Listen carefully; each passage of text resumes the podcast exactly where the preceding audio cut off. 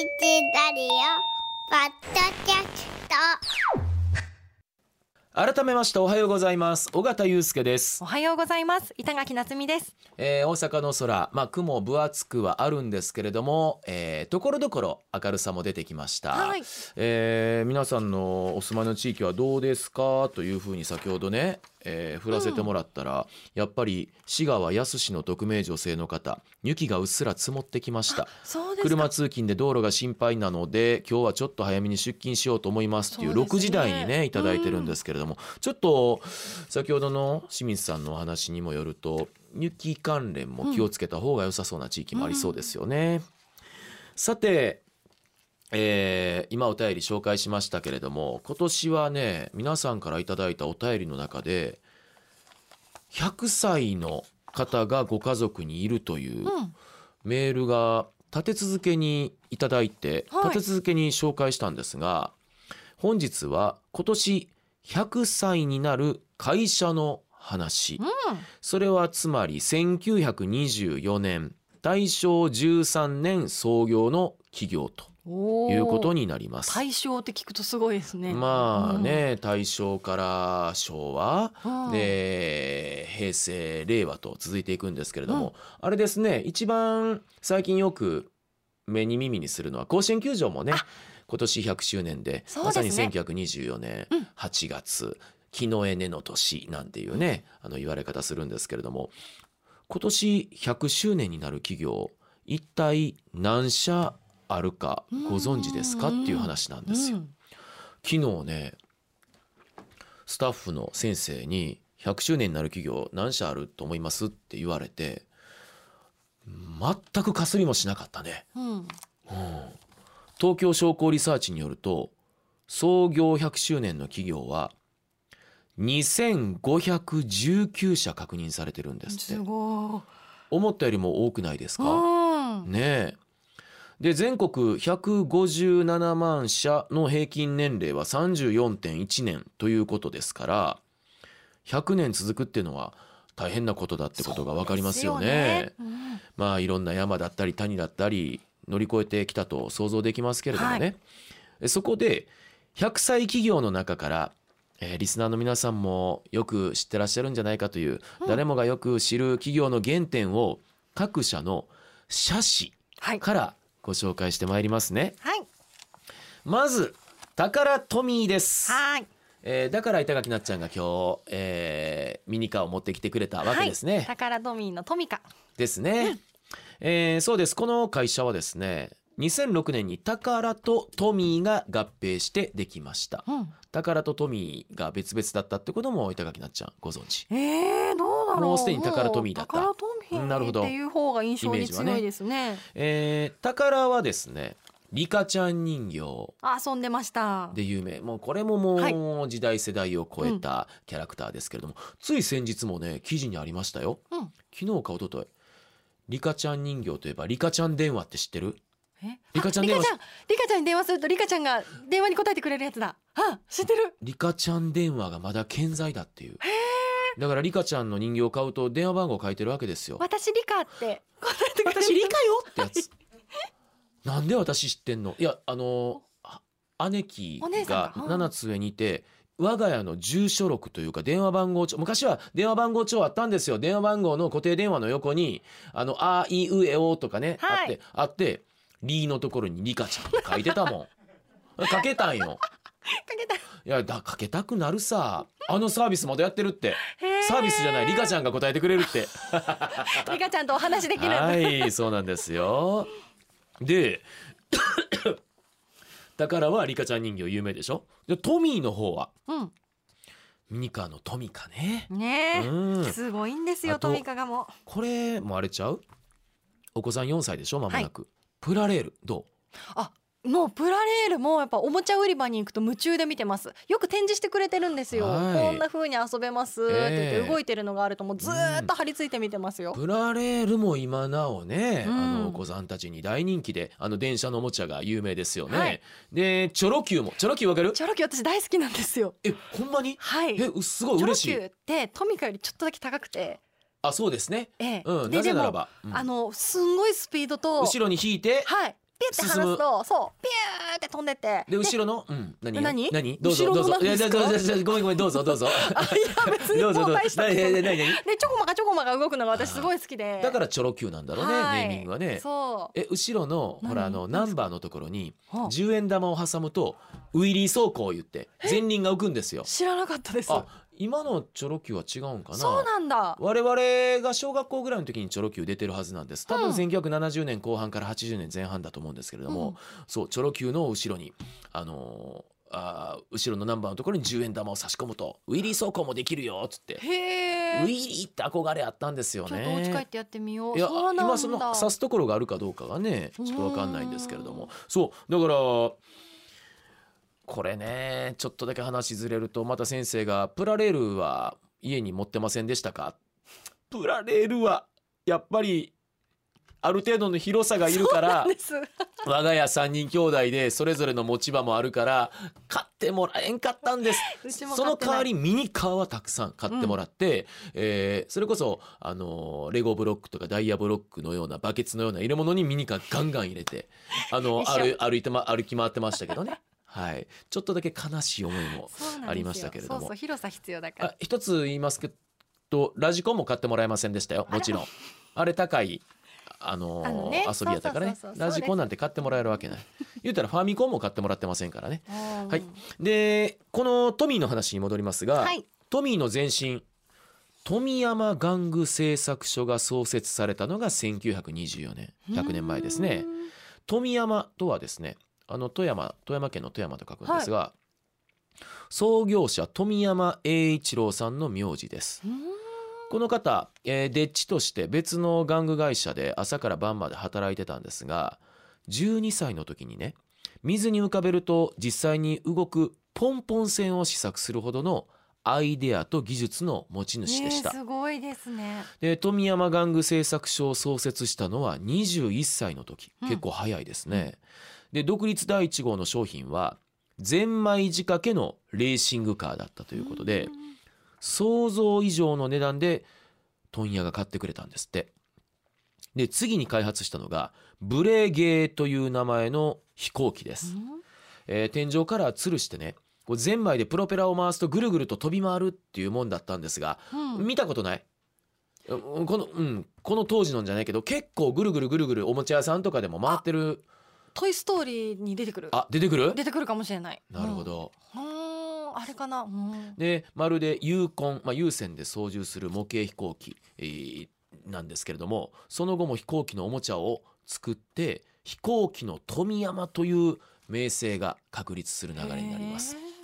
でミニカーのトミカやプラレールなどのように動かせるおもちゃっていうのは創業当初からのものだったみたいですね。えーここで考察すると富山栄一郎さんは、まあ、そのアイデアとそれを形にする技術が天才的な人なんだろうなと。うん。うん本当100ですね。歳おめでとうございまおす。めでとうございます。だからトミーその前身の富山さん。富山さんがトミーって呼ばれてたんですね。なんかおしゃれなネーミングですよね、うん。当時で富山をトミーってね。ねえ素敵。うん。うん。えー国広富之さんもねトミーと松ってね言われてその後あのえーあの刑事もののドラマで大活躍されるんですけれどもはい置いといてください、はい。数十人に響けば結構です。続いてエアコンで有名なダイキン。はい。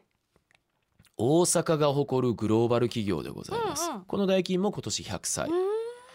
創業者山田明さん。ん？ダイキンに絡んでませんね。山田明さん。うん。創業当時39歳の技術者でした。おもともと大阪の砲兵交渉の技術者で専門外だったご飯を炊く飯盒に塗る毒のない塗料をしたり砲兵交渉ですから、えー銃に込める薬莢弾ねうんの製造の技術水準の向上に貢献されましたうん砲兵ですからもう時代ですよ。ね軍需系ですよね。えー軍人が幹部の砲兵交渉に限界を感じて民間に転身します。うん軍需から民需へ。えー入社したのは東洋ヤスリ振動。はあヤスリね。削るヤスリね。はいはい安いえそこで中島飛行機製作所という当時の有力航空機メーカー今の富士重工です。ね、からラジエーターチューブという飛行機にえー使う部品の注文を受けますちなみに中島飛行機製作所の戦闘機ははやぶさでございます。名機ですね、えー富士重工も今車作ってます。ね。えー会社側は利益が出るかどうかわからないということで消極的だったんですが外注を条件に受注を求めました。だから山田さんは自分の責任で工場を借り受けて、うん。自ら設計した機械を備え付けて生産を開始します。こんな こんな社員いる？聞いたことない多分会社はリスクも取りたくない、ね、でも山田さんもう私が工場を借りてもう自分でやりますんで。すごい行動力。ね。うん。しかもここから恐ろしいよ。この生産はコストが予想の2倍に膨らむんですがその全額を山田さんが負担しました。えー。お金も私が工面しますんで。損失は5000円ちょっと当時の貨幣価値がねちょっとピンとこないんですがしかし受注した30万本は期日までに納入できたということでほどなくその実績を踏まえて2回目の注文が入りますしっかりした方やねすごいだからちゃんと賞賛があったんやろねうん賞賛ないとこんなことできないよ。うん。で、まあ一度経験済みの作業なので見通しは立てやすいんですが、失敗すれば言うたら損失補填の道はないわけですよ。それでも思い切って退職して、ラジエーターチューブの製作に没頭しようと決意します。この人どんな人？で1924年大正13年。100年前や。10月25日合資会社大阪金属工業所が誕生します大阪の王は大。は。金属は金。うん。大金。大阪金属工業所出た大金。ちなみにダイキンの今の主力商品空調機のルーツはですね戦前に開発された冷凍機。冷凍の機械。うん。これは何かというと潜水艦の冷房に利用されてたんですね、えー潜水艦ってほら潜るでしょ？暑いでしょ？空調ないでしょ？この冷凍機でまああのー冷やされてたってことですわで戦後に民需の会社になったダイキンは1951年に一体型エアコンの第1号を作ります。一体型や1951年1945年終戦ですから戦後間もない時に作られるわけですね。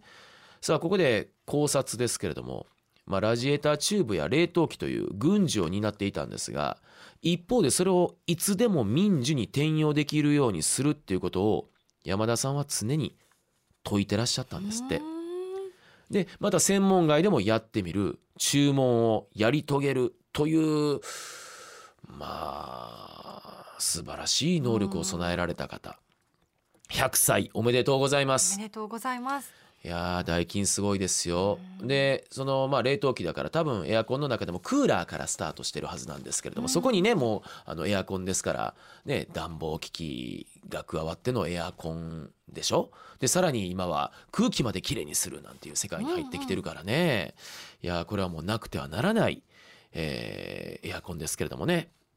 さあ3つ目の会社行きましょう。なっちゃんのお好きなお菓子の会社です。お菓子大好きですブルボンさんご存知？もうもちろんです。もちろんですよね。生まれた時からしず自然にあったよね。ありました、ね。でよく遠足のおやつとかもブルボンのおやつだったりする、ええとこの子やな？いやえそんなこと。ブルボンのおやつを遠足で持ってくんわそれをさらりとやるのは青梅のええとこの子やそんなことなない。ただの青梅の一般庶民。いやいやいやそれでも多分ねあの、うん、中流よりちょっと上やで。あのブルボンのうんプチってお菓子あったの知ってます、え？あのちょっと細長い、うん。あ私今日一個持ってる。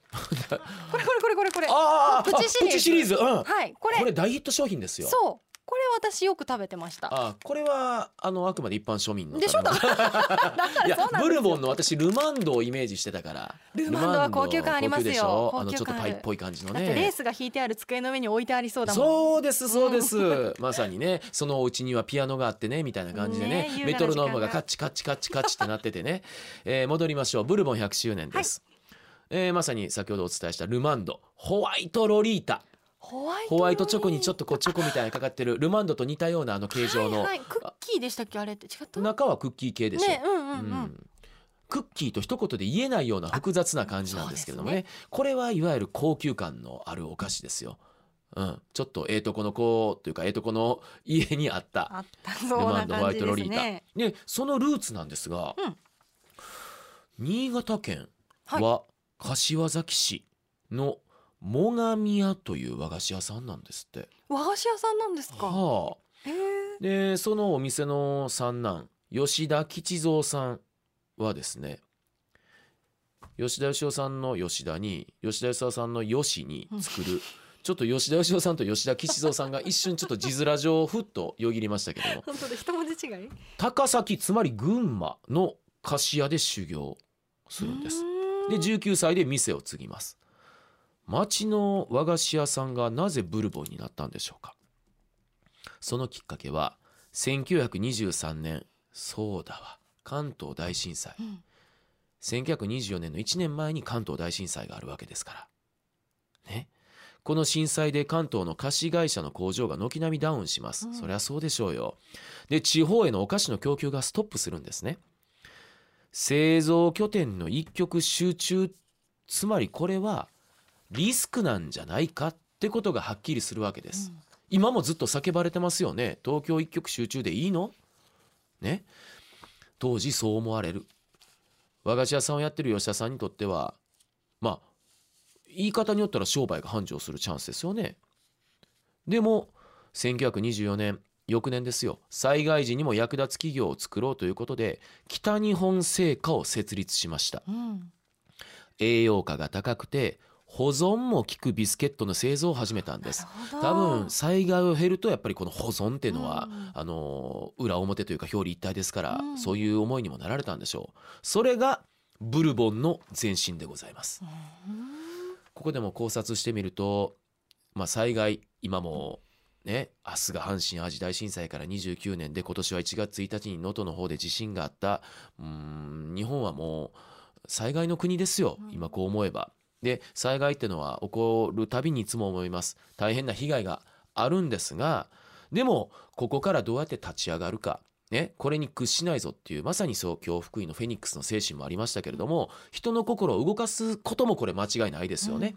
で人の心を動かす、ね、二度とこういう思いがしたくない今回のことを生かさなければっていうイノベーションにもつながるということもあるんですよね。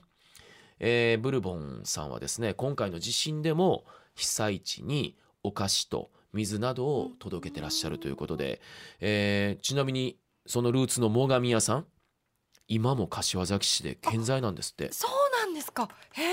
つまりブルボンさんも100年企業ですけれども最上屋さんはそれ以上。ということになりますへー100歳ブルボンさんおめでとうございますと。えーということでこれまで100歳企業ね、えーたくさんある中の3つご紹介しましたが最後に400歳の企業を紹介させてください。400歳。ね、カステラの福さ屋さんです。えー福井の福うん砂、ね、屋号の屋福さ屋さん、えー長崎の会社なんですね。やっぱりカステラといえば長崎でしょうか、えー五三焼きが有名なんですって。数字の5数字の3五三焼き。私もねあのピンとこなかったんですけれどもちょっとこうあの甘めのあの砂糖強めのカステラと同じような、えー延長上の食べ物だということなんですが400歳でしょ？創業は1624年です。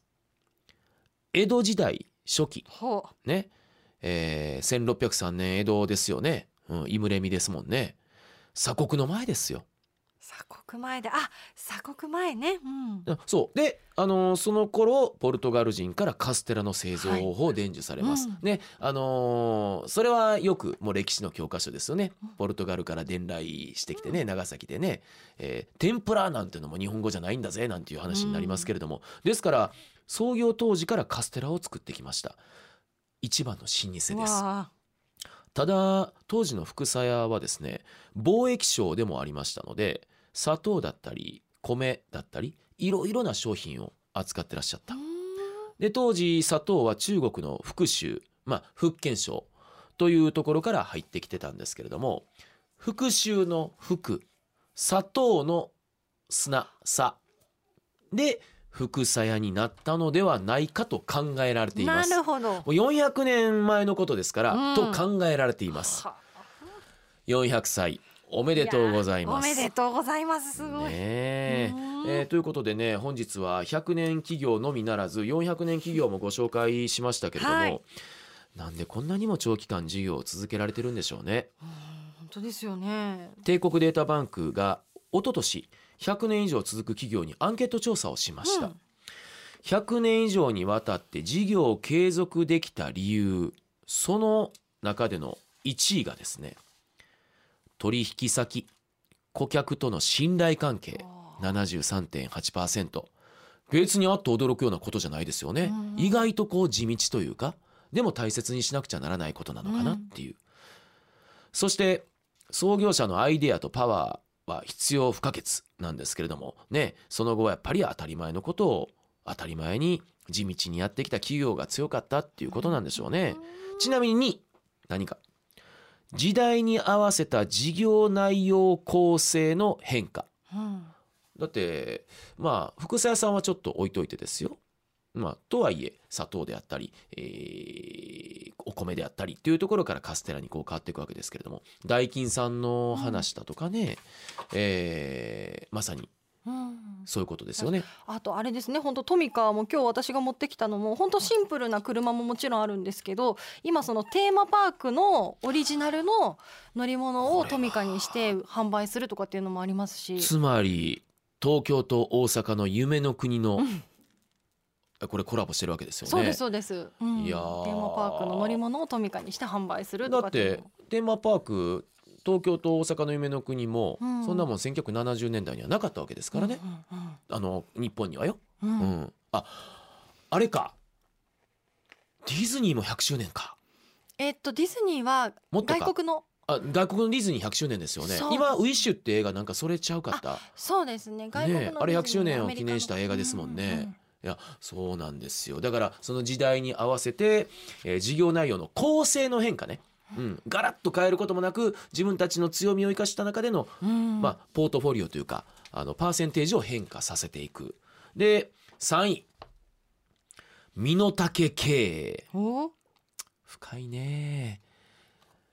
あのバブルの時代にねね別に不動産に明るくもないのにそうやって多角化していって土地を買ってでバブルが弾けて会社も弾けたっていう企業がたくさんあるわけですよ。それははか果たして身の丈に合ってたんですか？あの時は借金してでも土地を買うっていうような時代だったんですよ。それは身の丈に合ってるんですか？っていうところで言うと今のこの3つのあの1位2位3位取引先顧客との信頼関係、えー時代に合わせた事業内容構成の変化身の丈経営なんか印象としてどうです？うんやっぱりこのバランスの取り方がすごい上手なんだろうなっていうのを、うん、全てにおいて、えそんなところがっていうというよりも、うんなんかこう想像の範疇というかなんかこう信頼のおけるようなところがあの占めてますよね。うんいやー納得ですね。で一方ですけれども世界でもあの日本100年以上続く企業がとっても多いみたいです。世界に創業100年以上の企業は7万4037社あると言われてるんですが日本には3万7985社あるとされてまして比率はおよそ 50%1 半分。位です。2位アメリカ3位ドイツ4位イギリスと続きます、えー今日は GDP の話は、えー日本がね4位に転落するっていう話がありましたけれども、どうでしょうか。ねここから読み解くと GDP GDP だけじゃないっていうのがねあのーところに行きませんかっていう話をしましたけれども。まあもちろんあのー100年以上続く長年続くのが全てとは言いませんよ。うん。でもやっぱりここにはねあの大事にしたい何かが潜んでるんじゃないかとね。今日は思いましたけれどもね、えー平均寿命も長い日本ですから人も企業も長生きする日本。皆さんはどうお感じですか？